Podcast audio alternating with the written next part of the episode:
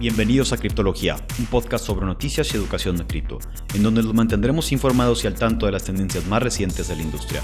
Este podcast es patrocinado por Exponential Crypto, la aplicación que automatiza tus inversiones en cripto. Comienza a invertir en cripto de manera inteligente en excryptofund.io.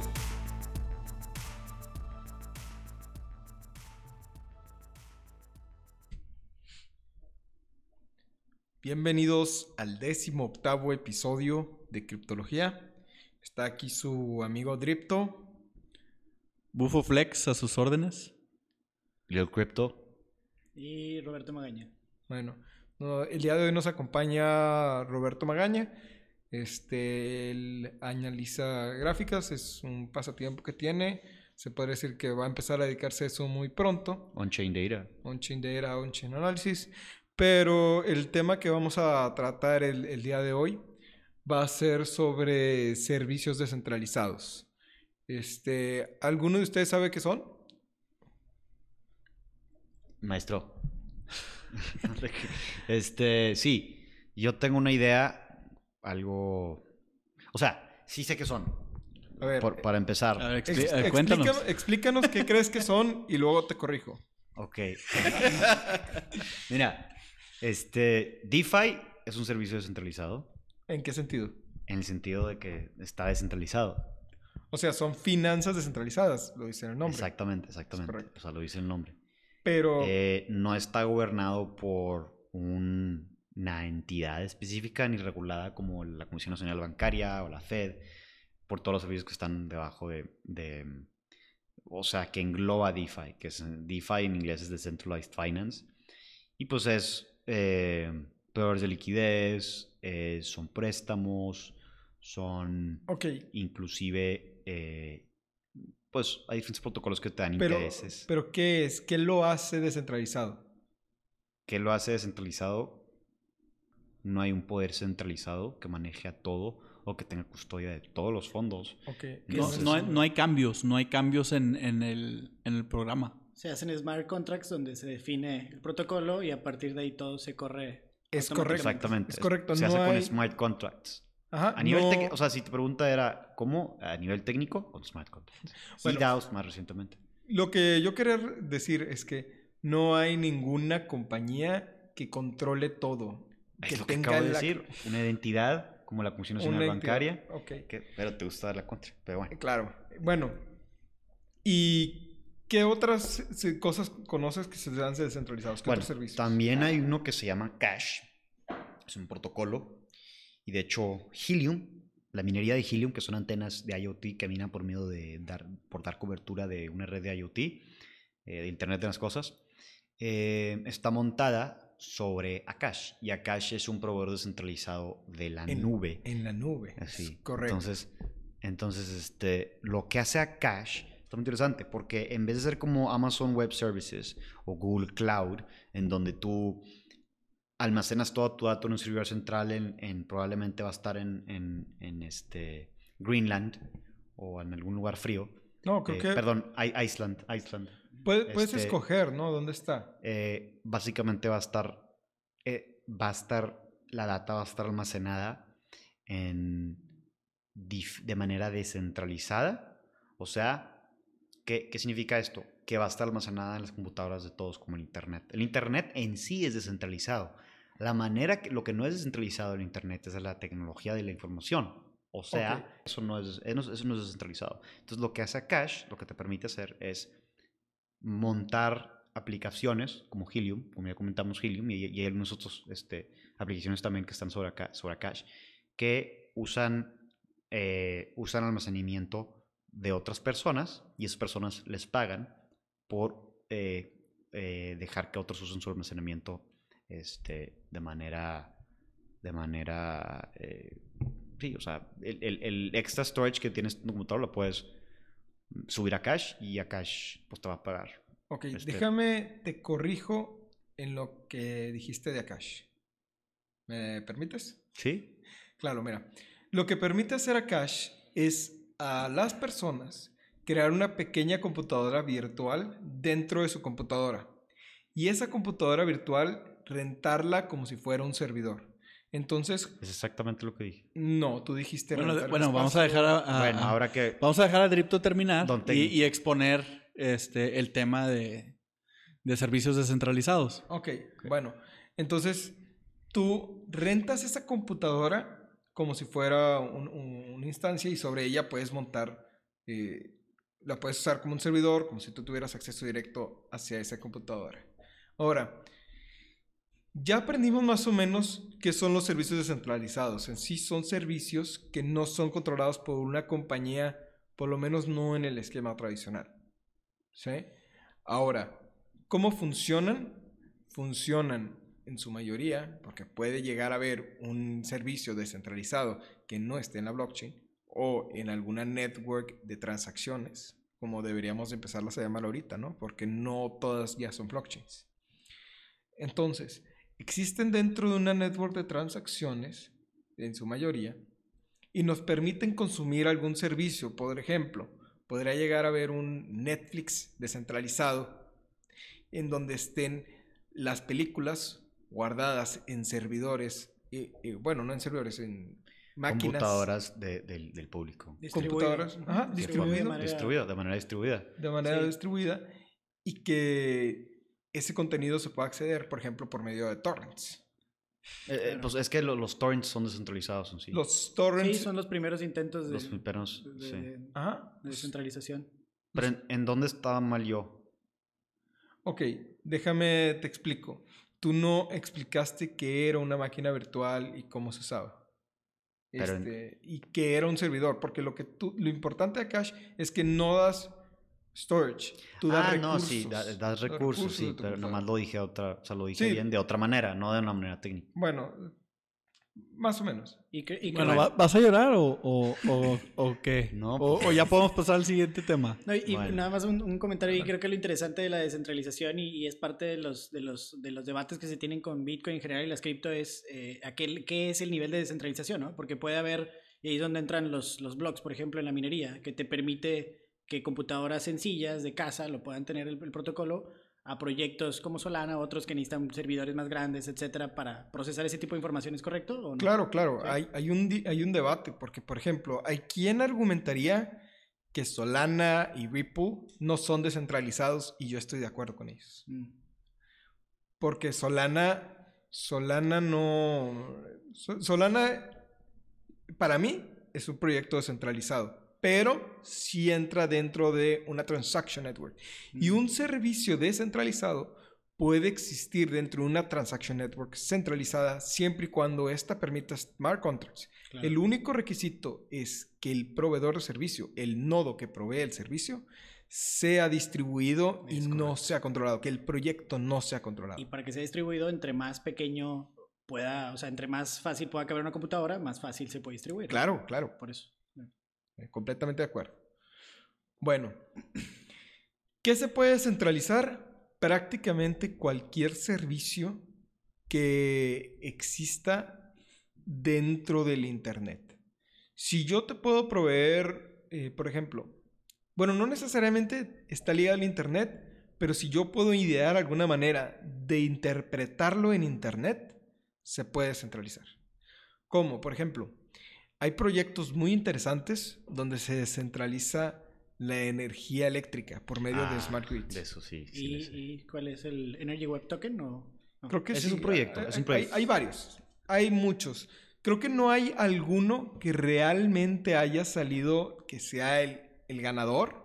Hay, hay competencia ahorita, se está viendo.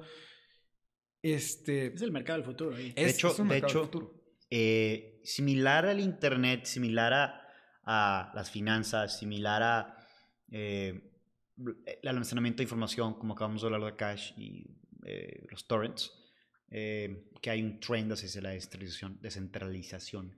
Hay un trend similar en la industria de energía renovable hacia la descentralización. ¿Qué significa esto? Ahorita la energía la controla todo un ente, eh, que es la CFE. Ya Naciones. vemos que eso no funciona. Bueno, hasta cierto, el 90 y, más del 95%. Donde no hay meritocracia. No Sí. hay crecimiento. Si tienes más Es- del 95% es, completamente centralizado. No hay Claro. forma de decir que es descentralizado o que no es un monopolio. Es el 95% Exactamente. del es- Es, entonces, la CFE controla toda la energía que se provee. Ellos deciden el precio, cómo y cuándo y dónde te la venden. Eh, es algo similar en Estados Unidos, pero hay, eh, sigue siendo centralizado en Estados Unidos, ¿verdad? La energía. Y Realmente en todo el mundo. O sea, Sí. simplemente hay un trend hacia la descentralización. Se está exacerbando. Por eso se llama eh, en los paneles solares se llaman energía o, o los diferentes esquemas de energía renovable, paneles solares, eólicos, eh, los termoeléctricos. termoeléctricos, exactamente. Volcanes, o sea, pues es Sí, para los termoeléctricos, Ajá. sí. Eh, inclusive los hidroeléctricos, se llaman esquemas de producción eh, distribuida. Sí. ¿Por qué se llaman esquemas de, de producción distribuida? Porque literal la energía es distribuida, o sea, está distribuida de una manera descentralizada. O sea, por ejemplo, tú ahorita puedes poner unos paneles solares en tu casa y básicamente lo que haces es el exceso de luz que no consumes, lo, lo subes a la red de la CFE y la CFE no te paga, pero estás acumulando un saldo positivo y ahí es donde tienes que poner un, eh, ¿cómo se llama? un medidor bidireccional. Eso se permite ¿Qué, qué está pasando? Eh, se está descentralizando. O sea, cada vez más, entre más dependíamos en energía de servicios eh, renovables, más se va a descentralizar. Porque ya sabemos que no funciona que una sola persona controle, que una sola ente, entidad, controle toda la energía. Porque pasa lo, lo de los apagones. No sé si se acuerdan en Monterrey, por ejemplo, el año pasado. Eh, se desplomó la... ¿Qué pasó? Así en resumen, se desplomó a menos cero, menos cinco, y haz de cuenta que los, el, el- no, no, todos prendieron el aire acondicionado a la vez. Hubo apagones y por, ¿qué? 8 horas, no, no, 12 horas hasta, hasta 48 horas en algunas partes no hubo energía. Y encima de eso, generalmente lo que hacen es compran el gas de Texas y hacen, echan a andar unos motores para que haya energía. En Texas pasó, en Texas igual, pasó exactamente lo mismo. Exactamente, todos prendieron el, o sea, porque Texas está al lado de Nuevo León. Entonces, Sí. hubo mucho frío y que, que nos, eh, o sea, fallaron las entidades centralizadas para proveer, proveer energía a todas las casas. Ahí, ahí Entonces- el problema principal que yo veo es que si tu esquema no es descentralizado, no existe redundancia y por ende es más frágil. Exacto, ese, Sí. ese es muy frágil. O sea, Ajá. se cayó y ya se cuenta que, bueno, pues ya somos todos los recursos. Y ahora Nuevo León decía, bueno, vamos a comprar gas de, de gas natural de Texas. Y Texas dijo, no, pues yo lo estoy haciendo todo. Y ni aún así me doy abasto. Digo, Entonces, Y, y qué gracias que lo digas, digo, donde yo trabajo fue un problema, ya te imaginarás en las operaciones y demás, no, digo, sin gas, pues qué haces, ¿no? imagínate en una o sea... Sí, en las eh, industrias fue, fue muy fuerte ese tema. Este, sí. Aquí Saldaña trabaja en, digo, estaba trabajando en, en Vitro, ¿verdad? Sí, ¿Estaba sí, sí, sí, sí. En, en, en, en todo el proceso me estaba platicando hace rato de, de, de las vidrieras. Consumen mucha energía. Sí, pues es operación 100% gas, los hornos. Sí, a- de hecho, yo, yo hablé en varias ocasiones con ellos para cuando estuve en una compañía de energía renovable. Hablé con ellos para ver cómo les podemos dar un esquema de, de- energía renovable con paneles solares. Era el consumo- un consumo muy alto. Entonces, bueno, mi punto es, Ujú. eh, como está todo centralizado, ahora está emergiendo un esquema nuevo descentralizado en donde posiblemente la gente va a poder vender directamente a la red con tokens de energía, va a poder tokenizar la energía y poder vender a la red. Entonces, ¿qué es un esquema descentralizado? ¿Cómo se ve? Paneles solares, este, que todas las casas tengan paneles solares, que haya energía eólica, que haya hidro- hi- hidroeléctrica y que todos, haz de cuenta que hay un grid y donde más se necesita la energía se redirige hacia, hacia, hacia y no hay como un nodo central que distribuye energía, hay varios nodos. Cada Vamos a casa asumir que tendría su, su batería. No necesariamente cada casa tiene un panel solar o unos paneles solares, pero cada casa tiene su almacén de energía o un lugar donde se deposita la energía y esa energía, ya sea poder venderla de manera automática o, O reutilizarla o- después. o reutilizar después o acapararla, dependiendo de, de- de la situación, ¿no? En- en- del consumo que tenga en, Sí. la, en la casa.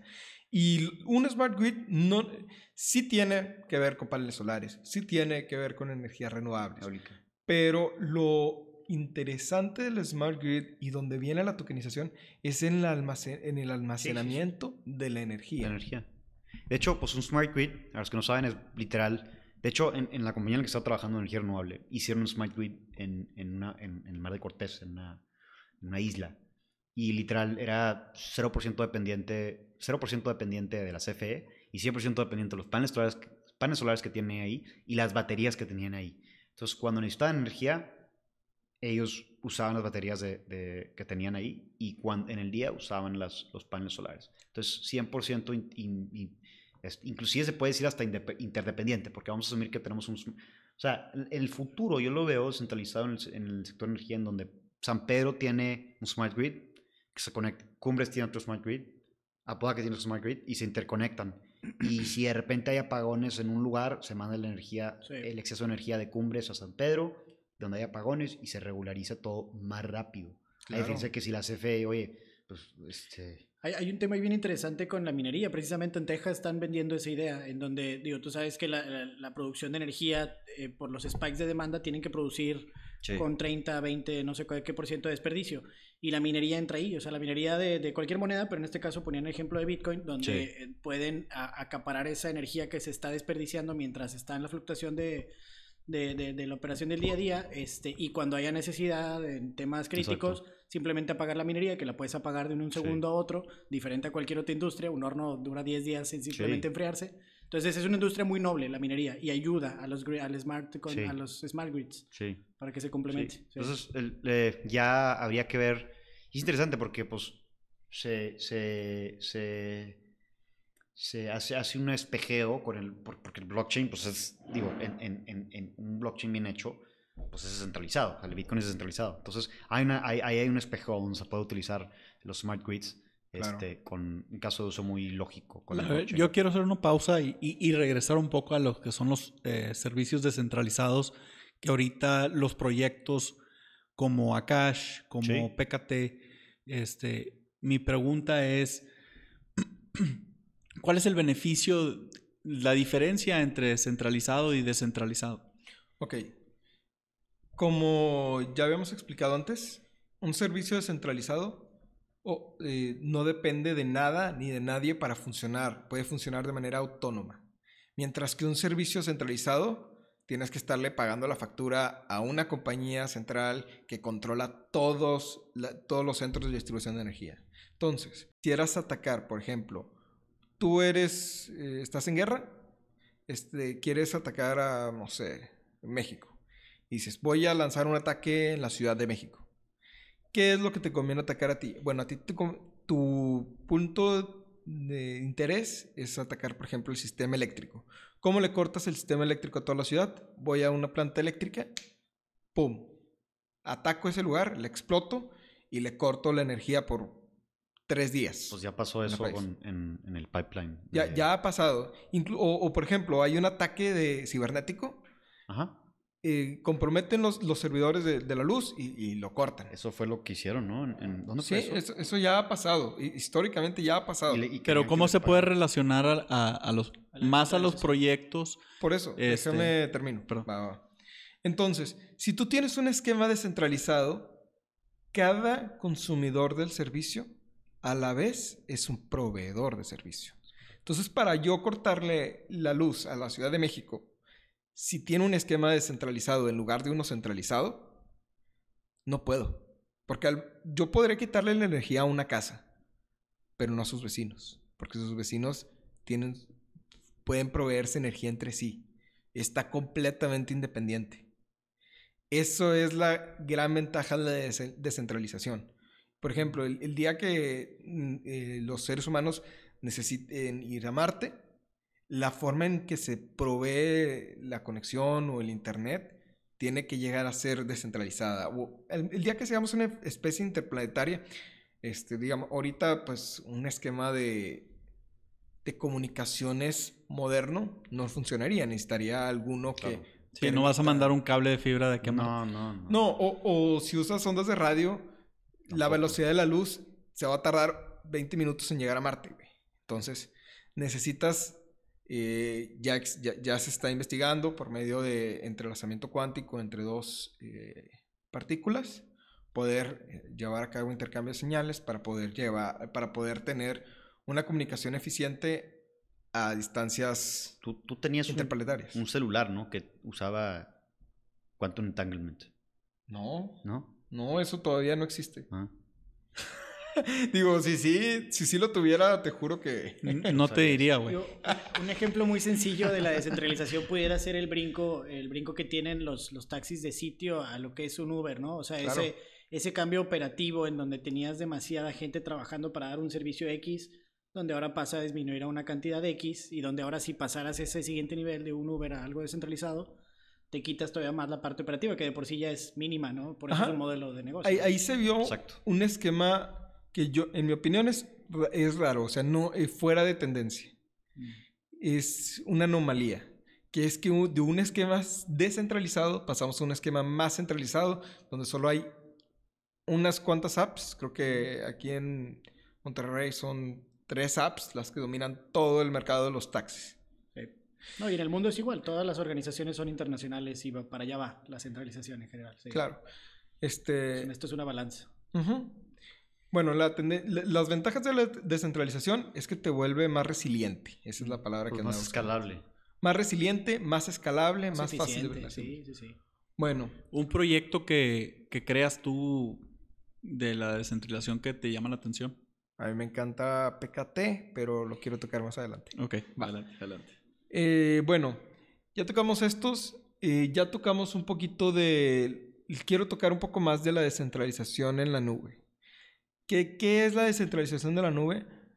Eh, a lo mejor no todos aquí conocen, o todos los que nos escuchan, conocen lo que es la nube en sí, pero la nube en sí, y de manera simplemente rápida y efectiva, te la voy a explicar en dos oraciones.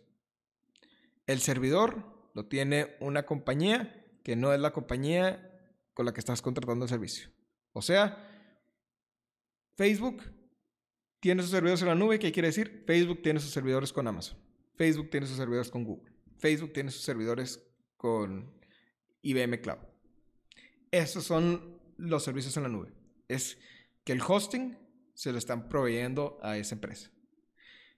Que es muchísimo mejor porque si tú escalas los procesos, te termina saliendo más barato alojar varias cosas que solamente está alojando los servidores de Facebook. Entonces, como se están alojando todas las cosas, varios servidores juntos, se reduce bastante el precio y por eso todo tiende a ser a nube porque abarata costos de maneras muy significativas. Ahora, ¿cómo entra el esquema de descentralización aquí? De manera muy sencilla, como ya se mencionó, proyectos como Akash, como eh, eh, ¿cómo se llaman? El Threefold. Eh, eh, Sentinel. Sentinel. Todo ese tipo de proyectos. Lo Hay que que, explicar, te ¿no? permiten. Sí, sí, es lo que está haciendo.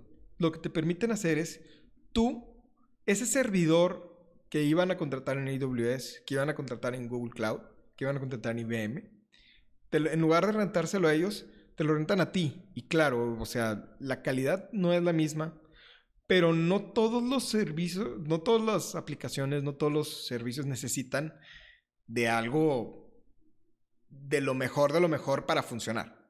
¿sí? Las computadoras actuales son muy poderosas, son muy competentes y, es- dan- y son suficientes para abastecer cualquier necesidad computacional de las personas actualmente. Entonces, si tienes una computadora lo suficientemente capaz, la puedes rentar para que alguien más la use como servidor.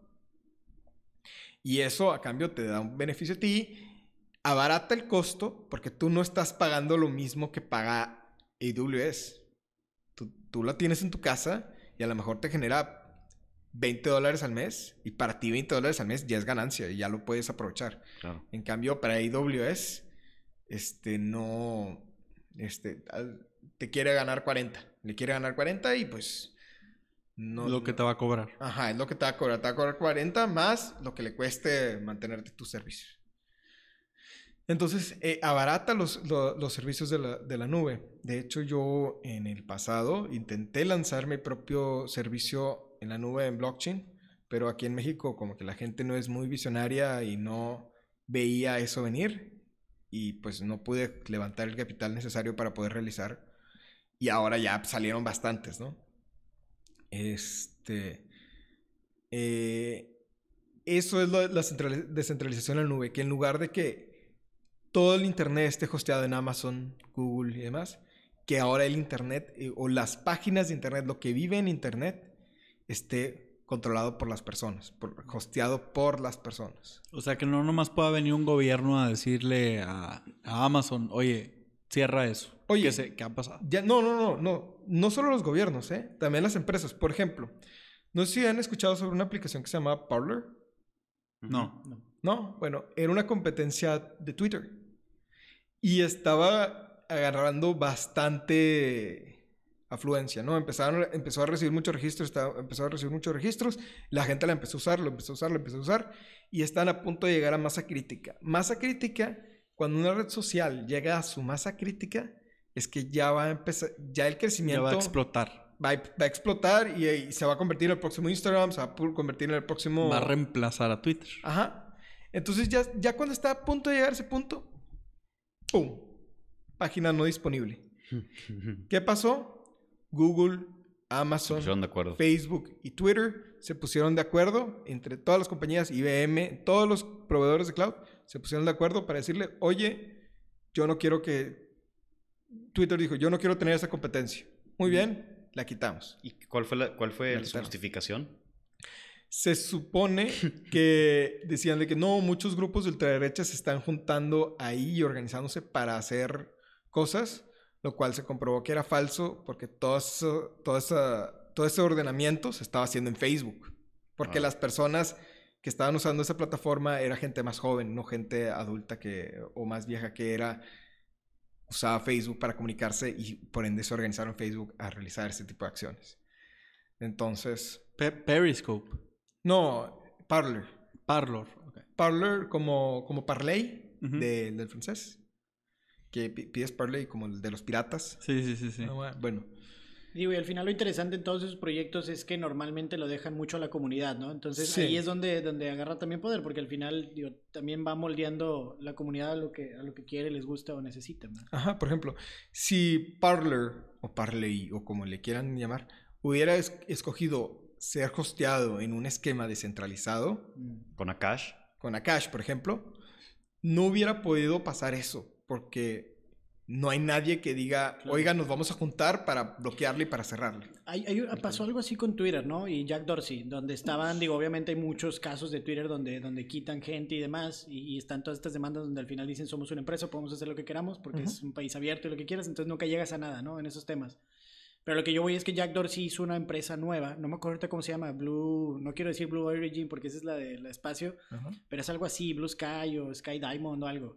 Y que al final es lo que busca hacer es precisamente un Twitter descentralizado, donde ellos exponen, este es el código, este es el proyecto, lo dejamos abierto a la comunidad, que se empiece a trabajar. Ojo, descentralizado y código abierto. Eso es el máximo...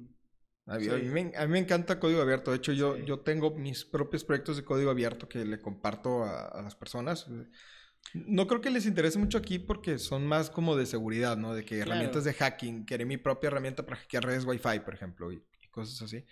Pues de Es- hecho, PKT es, es código abierto. Sí, pécate es código abierto. Bitcoin también. Pero Bitcoin peca- también, pécate qué es.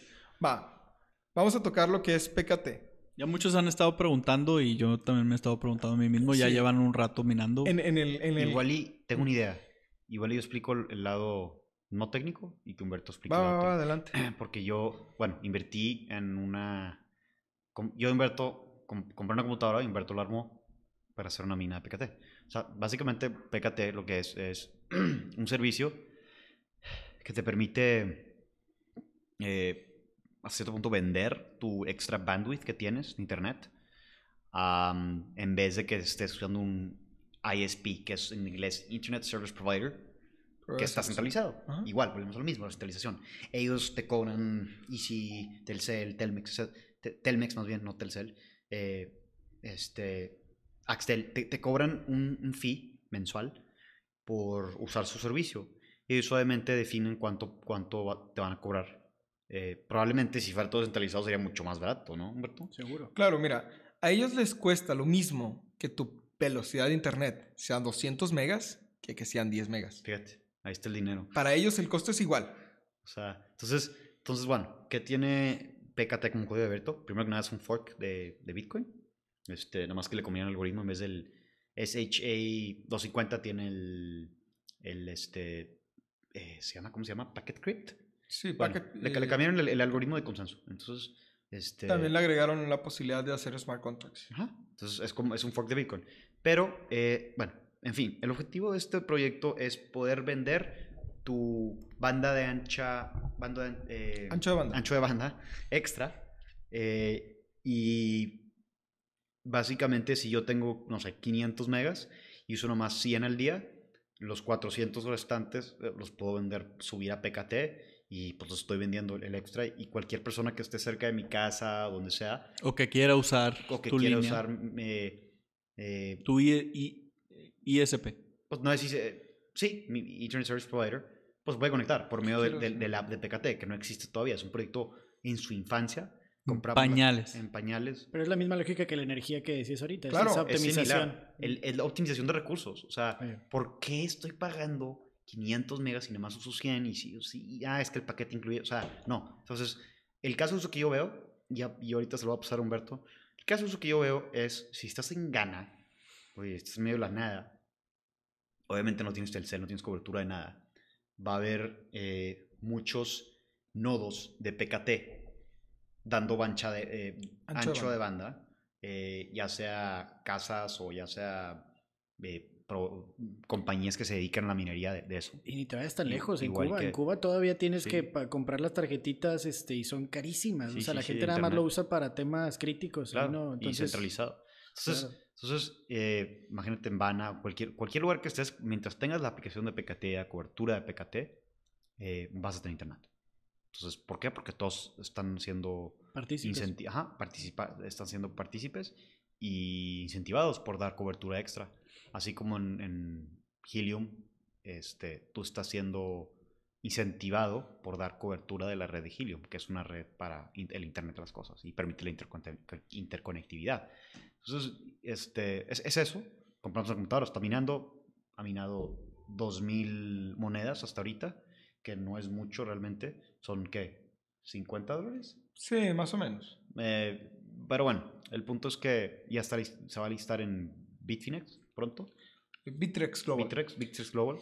Y pues bueno, espero eso aprecie el, el, el token y pueda recuperar la inversión lo más posible porque no fue barata esa computadora. amorosa. No, y la verdad, todo ese tipo de proyectos es paciencia, porque normalmente llega un punto en donde la gente entiende o el mercado se ajusta y demás Sí. y, y explotan. Y esos ya no Digo, en- para entre atrás. más gente, entre más gente Sí. este, se entere.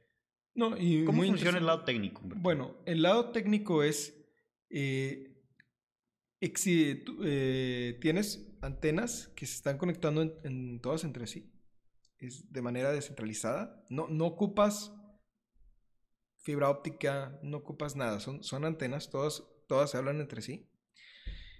Y la señal de, de que tú te quieres conectar a internet va rebotando entre las antenas hasta llegar a una que sí tengas salida de internet. Esa es una forma que tiene para expandir la, la cobertura. Entonces, eh, el, el problema que soluciona es que no ha habido una entidad descentralizada que le dé acceso a Internet. Y esto lo que a, a las personas. Y el, el Internet de por sí es descentralizado, pero la forma de acceder hacia él No es. es centralizada a través de una compañía. Exactamente. Claro. Acá lo que te permite es a las personas volverse proveedores de servicio, descentralizar el acceso a Internet, que es lo que, lo que hacía falta para que exista el Internet de verdad, este, Sí. y eh, darle conexión a cualquiera, aunque sea por... Te rentaste un Airbnb, eh, no hay, por ejemplo, rentaste un rancho, no hay internet y tú quieres tener internet, aunque sea por siete días, tú vas a poder tener internet por siete días, pagas lo que usas Exacto. y aparte tiene otros proyectos interesantes.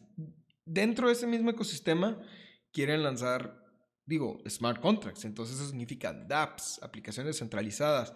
Eh, van a lanzar un servicio que ya está en desarrollo, ya está por, eh, creo- que sale este año, que son VPNs gratuitas dentro del mismo servicio. Creo que, creo que son, inicialmente son gratuitas y luego ya van a ser, este, eh, utilizables po- de costo, vaya, ya van a, ya, ya, ya van a, ya se va a pagar.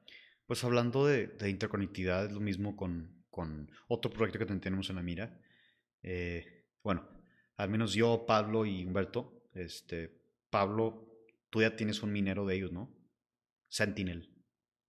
Eh, no, y, eh, hubo una preventa, un, un whitelist de, de Sentinel, se llama Indigitus, y ellos lo que están tratando de hacer es venderte lo que es el modem para que automáticamente puedas hacer el nodo. O sea, no necesitas comprar la computadora, no necesitas saber programar. Todo lo que tienes que hacer es, es ponerlo en, en, eh, cerca de tu modem, conectarlo vía eh, Ethernet y ya empiezas a generar. Pero aunque sí existe el proyecto de, de Sentinel, digo, sé, o sea, yo sé que es un VPN, o sea, yo sé que tiene una, ya funciona el VPN, lo puedes usar cuando tú quieras, pero... Es el DVP, DVPN, ¿no? DVPN, sí, ese es el token, eh, no, el token cambió a Cent.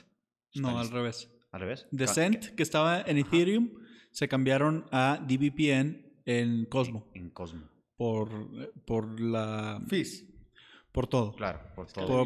Y Sí, no Por la diferencia que pueden hacer en, en- en Cosmo. claro. Eh, el, el aparato en sí lo que trata de llegar a, a hacer es de que No, o sea, el... el- el puedas caso usar, puedas usar el, el- el- aparato como un, un VPN.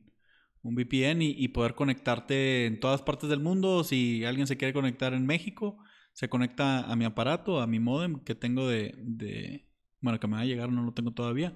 Pero ya se puede conectar ahí, ya, ya lo registra, por ejemplo, Netflix, que está eh, accesando desde México. Entonces le va a dar las opciones eh, mexicanas de Netflix y va a poder ver las telenovelas, por ejemplo. Ajá, Y quien te está proveyendo el servicio de VPN es otra persona, no es... Por ejemplo, yo antes eh, intenté, dije, bueno, como experimento, este, yo y unos amigos dijimos, ok, vamos a ver cómo podríamos hacer nuestro propio servicio de VPNs para, para la gente, ¿no?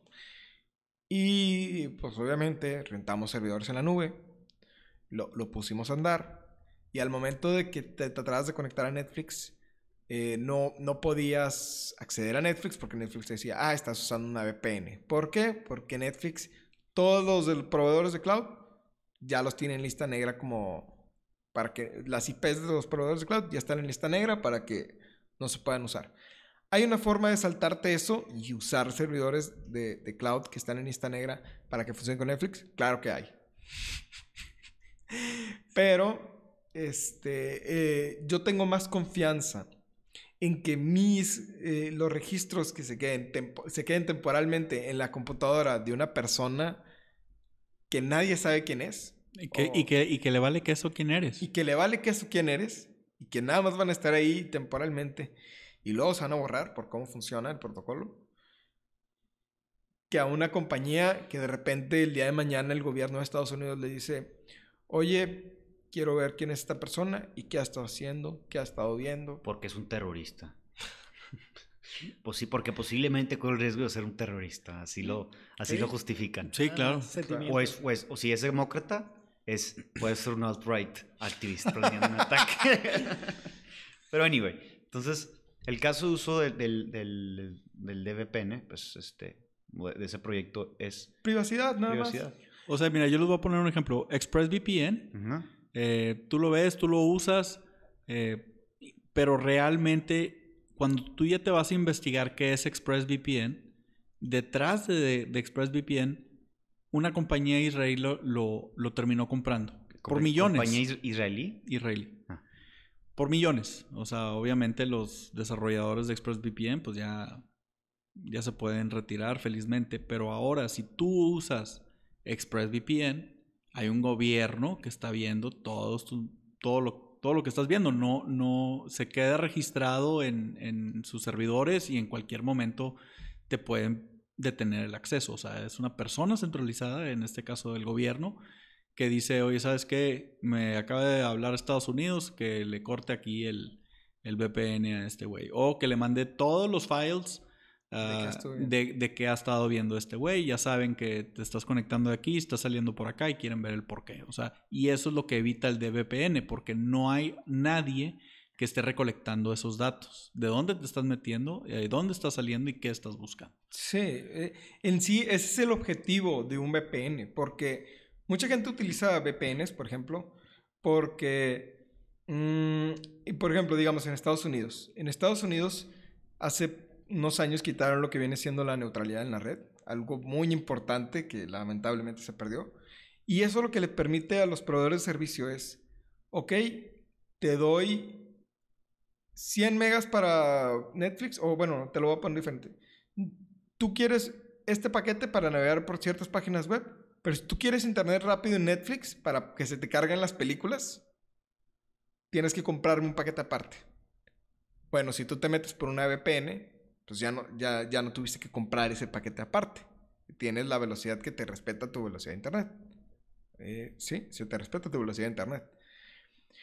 Bueno, ese es un caso de uso de las VPNs, pero normalmente otro caso de uso que tienen es la privacidad. Tú compras una VPN porque no quieres que el proveedor de servicio sepa qué páginas estás visitando. ¿Por qué? Porque a lo mejor no quieres que existan esos registros. No porque vayas a hacer algo malo, simplemente porque eres una persona consciente y porque esos registros pueden ser vendidos para que te manden anuncios, para distintas cosas, y no quieres que eso pase. Cosa que como ya no existe la neutralidad en la red, sí puede pasar. Y ha pasado y, Y ha seguirá pasado, pasando. Y es seguirá un pasando. negocio ahorita para ellos, sí. Claro. Entonces, una forma de evitar eso es con una VPN. Pero si la VPN está haciendo lo mismo, entonces ¿para qué la compraste? Mm. Y aquí vienen las VPNs descentralizadas a resolver ese problema. Sí, pues son como eh, el proyecto, yo les voy a presentar un proyecto, ya hemos hablado de este varias veces y me tiran madreada, pero bueno, eh, de Threefold. Threefold, básicamente lo que están haciendo es todos los servicios de computadora eh, gratis en la nube. O sea, te van a poder dar la, privacidad de un de VPN, te van a poder hostear una, una DApp, te van a dejar renderizar este, algún proyecto que tengas. O sea, están tratando de hacer la computadora descentralizada más completa de todas.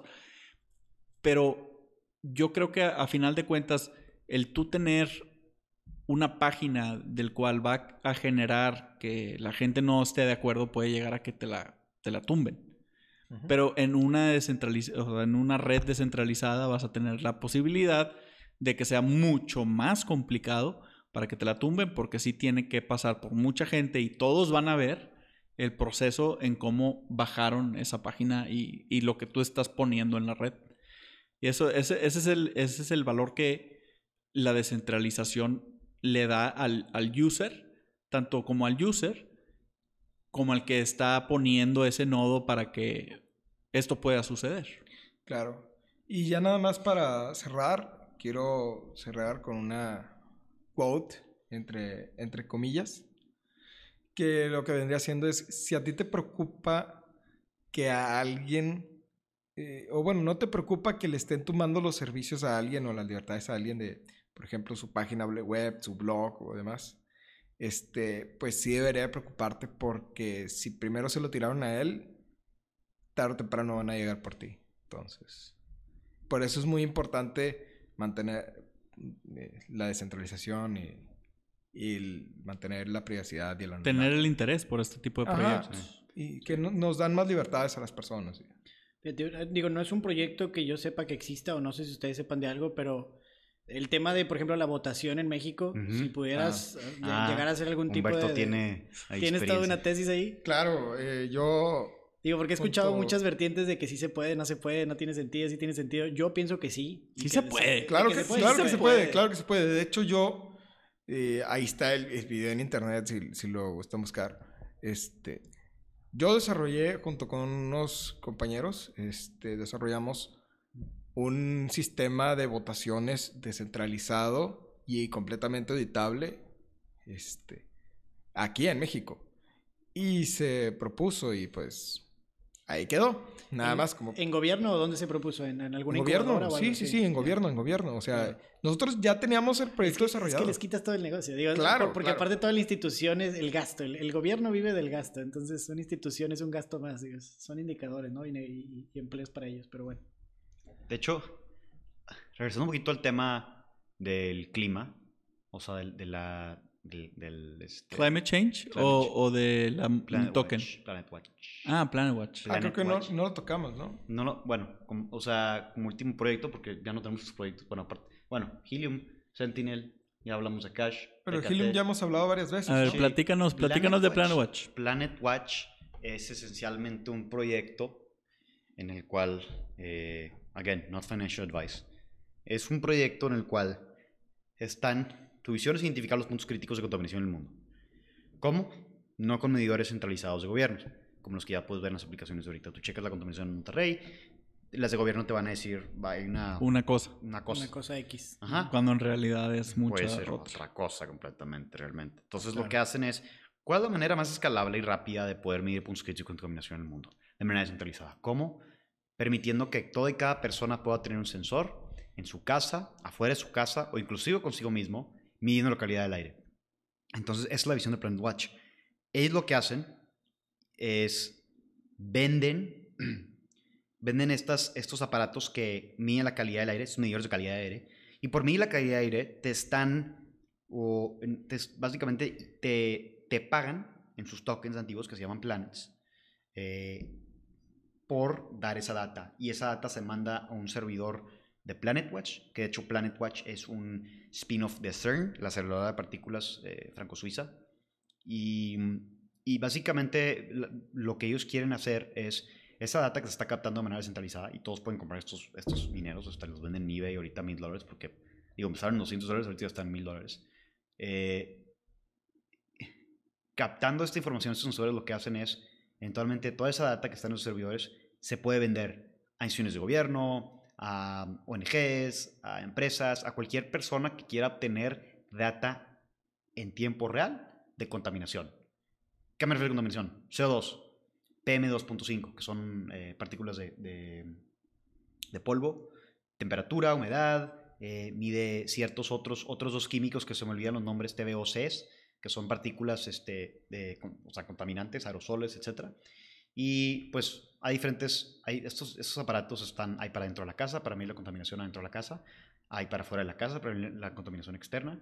Y pues yo tengo 22 de estos aparatos y al final del día, eh, más bien a las 7 de la mañana todos los, todos los siguientes días, la data se manda y tú debes de recibir los tokens eh, de Planet Watch. A cambio, sí. A cambio, ahorita se pagan 23 tokens. Y es que al este, final es como debería ser todo, ¿no? Porque como dices, el internet te roba la información, Sí. datos de todo lo que haces Sí. en todo momento. Acá te están remunerando por ser partícipe. Ajá, Claro. Si Por vas a quitar mis datos. data. Bueno, Pues sí. yo personalmente prefiero que no se recolecten datos de mí, Claro. pero si vas a recolectar mis datos, por lo menos págame. ¿no? Exactamente, güey. O sea, sí, sí, a ten ver, la, to- todo, la es, todo es. No, y luego hay otro que se llama ah, IoTex, que digo, este es más, eh, este es más, todavía más en pañales.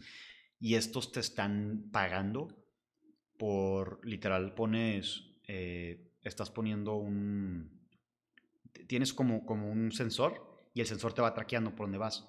Y pues va, va captando data de energía, he de, de temperatura, de movimiento, de ubicación. Y pues esa data se vende. Sí. Este, entonces. Digo, Google Maps es uno de los, de los negocios más grandes del mundo y al Claro, final es- claro, es, eso, claro. es, es pura Pues, data eh, de, de ubicación. Y la data más, más, la data más específica y la, la data más pura y la mejor, más, más actualizada, es la data descentralizada. Sí. O sea, como vemos el caso de, de Planet Watch. Este, pero sí, hay- van a salir varios proyectos, inclusive hay otro que se llama DAG. Este básicamente también está todavía más en pañales y este, este básicamente lo que hace es, tú compras un sensor, lo pones en las puertas y va, cuenta cuántas personas pasaron por ahí. Entonces tú lo puedes poner en empresas, lo puedes poner en tu casa, lo puedes poner en donde sea. Claro. Y esa, ese número de personas que va pasando por ahí, eh, la frecuencia, la hora, eh, etcétera, el volumen de personas, esa data se manda a sus servidores y te pagan en su moneda. Eh, digo, es- estos todavía no los venden, pero es un proyecto que se llama, se llama DAG, búsquenlo, DAG es el token, y Constellation DAG se llama el, el- el proyecto, de hecho. No, es muy interesante porque tú pones varios de esos sensores, por ejemplo, por Sí. Nueva York, y dices, aquí hay tanto tráfico de Ajá. personas, Esa data, esta propiedad no me conviene pagar más de esto por ejemplo. Exactamente. Y esa data, o sea, la venden y para, para que la gente la compra tiene que pagar, comprar primero los tokens, igual que en Planet Watch. Pagar en token. Pagar en tokens O sea, compras, compras los tokens y con esos tokens tienes tu Acceso a la acceso a la data. Claro. Entonces, oye, ¿quieres un paquete de... Quieres, quieres Seis meses Seis o- meses, dos meses, tú compras los tokens. Y es lo que le da como la autoridad al token. Igual en Planet Watch. Planet Watch vende su data por medio de tokens y se la compra a los gobiernos, etcétera, para tener acceso a esta data de contaminación. Entonces, van a ser muchos proyectos este, De este tipo. de este tipo y se llama eh, para los datapreneurs o datapreneurship. Es un concepto en donde tú estás vendiendo tu data y por vender tu data te están pagando. Ojo, no, no necesariamente data personal, que esa sería la que me gustaría. Digo, de quedar, comportamientos. pero de Puede cosas ser externas. cualquier tipo de data. Sensores, Sí. sensores, tener sensores afuera. Sí. No, no, no estoy diciendo mis fotos de... No, o, sea, o, o- o cuántas veces... O sea, O sea, la data que, que, por ejemplo, que Facebook usa cada vez que tú te metes a Facebook, Instagram o- WhatsApp, todo lo que todo lo que junta y luego le dice a los que te quieren vender este cosas, oye, mira, este güey le gustan los aviones, le gusta la cripto y le gusta esto, entonces eh, vamos a ubicar estos comerciales específicamente para bueno, lo que la descentralización ahorita está haciendo por ti es de que en vez de que Facebook se quede con ese dinero, a ti te dicen, si como quiera lo vas a hacer, ¿por qué no vas a, gas- ¿por qué no vas a ganar un poco de dinero con eso? ajá. Por ejemplo, estamos hablando de Helium y, y es, y el IoT. Bueno, hay una compañía llamada Dimo que lo que hace es, tú agarras el... el ¿Otro el- proyecto? Es, es otro proyecto, Ajá. pero, pero usa la red de Helium. Ya, ya lo está, ya le están dando una aplicación ahora sí de net. Ok. Todos los carros después de 1990 salieron con, con un tipo USB específico para que los mecánicos en sí puedan conectarse y ver todo el historial del carro de todas las Computadora. computadoras que tienen. Es el OV2, yo lo conozco. OV2, ándale, exactamente. este, y la cosa es, es de que lo que Dimo ofrece es conéctalo al, al OV2. ok, o sea, Sí, o- OV2. OV2. Este, conéctalo al OV2 y la información que yo estoy captando de tu carro lo voy a subir a la red por Helium y yo te voy a pagar a ti en Dimo Dollars o no, sé- no, no sé cuál, cuál es. Que Tesla lo hace, pero no te pagan. Tesla lo hace, no te paga. Sí, es, es- es que ese es el problema de que Wow. ahorita el, o sea, que el- Tesla monetizaba tu data. Claro. ahorita, ahorita el dinero Es está el en valor. data. El business de Tesla claro. no es vender carros. así En como- parte sí. Digo, sí, pero no. digo, de ahí Es- la manera en de los cómo- bonos de, de No, pero- contaminación y Por Pero eso los vale datos- tanto, por eso vale tanto. Lo- los, da- los datos de Tesla tengo entendido que no los venden ellos, los usan internamente para, para sus cuestiones de lo monetizan para vendértelo al final, de alguna claro. otra manera. Exacto. Claro, o sea, usan los carros para recolectar y mejorar su producto. Digo, en parte es válido, Sí, totalmente válido. este, siempre y cuando, yo, yo pienso que el dilema ético empieza cuando se lo empiezas a compartir a otras compañías. Y que tú no estás de acuerdo, o sea, tú Ah. no estás notificado o renumerado en por momento- esa En información. el momento que Tesla empiece a vender esa información fuera y es donde se torna ya... Pero yo creo que a Tesla no le conviene vender No, esa no, información No, porque sería regalárselo. Digo, Tesla siempre ha regalado un, un chorro de cosas. Sí. No, pero no a Eh, sus el competidores. sistema, eh, no, el, Sí, el, el sistema de, de baterías Ah, es, bueno. es abierto, es para que la gente lo copie, para que Ah, lo no, sigan no, haciendo. claro. Es súper buen press, pero igual y hay cosas que no están compartiendo, ¿verdad? Pero Pero sí, ahí hay un montón de, de oportunidad ahí. Bueno, Perfecto. Pues con eso. eso concluimos el, el la serie. El, el Este, episodio de hoy, el sí. episodio de hoy. Igual y nada más les voy a recordar los proyectos que tocamos hoy. Hablamos de Helium, eh, como helio. Eh, hablamos de Akash, A, eh, K, este, C. AK, C, sí, sí, sí. AKT. AKT, AKT. Este, Este, PKT. P- PKT, hablamos también de Planet Watch, literal así como se pronuncia.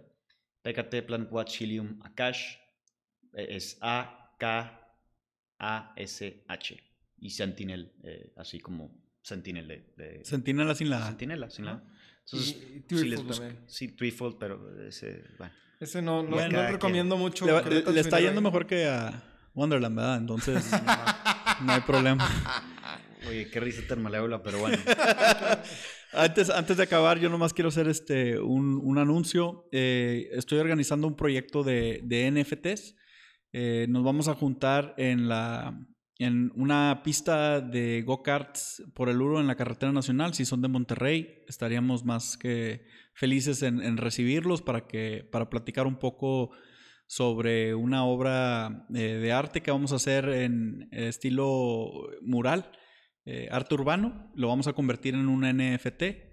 Lo vamos a grabar todo el proceso de cómo desde hablar con el artista hasta ya estarlo vendiendo. Vamos a hacer una, una serie ya en YouTube con video para que Estén atentos a eso. Si quieren más información, por favor, búsquenos en, Instagram como Criptología.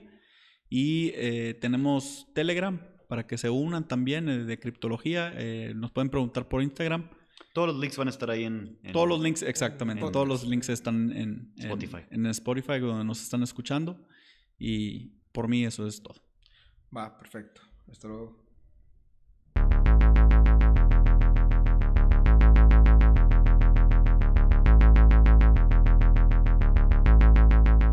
Gracias por escucharnos. Estás a un paso más de convertirte en un criptólogo.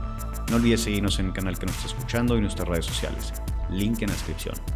Este podcast es patrocinado por Exponential Crypto, la aplicación que automatiza tus inversiones en cripto. Comienza a invertir en cripto de manera inteligente en excryptofondo.io.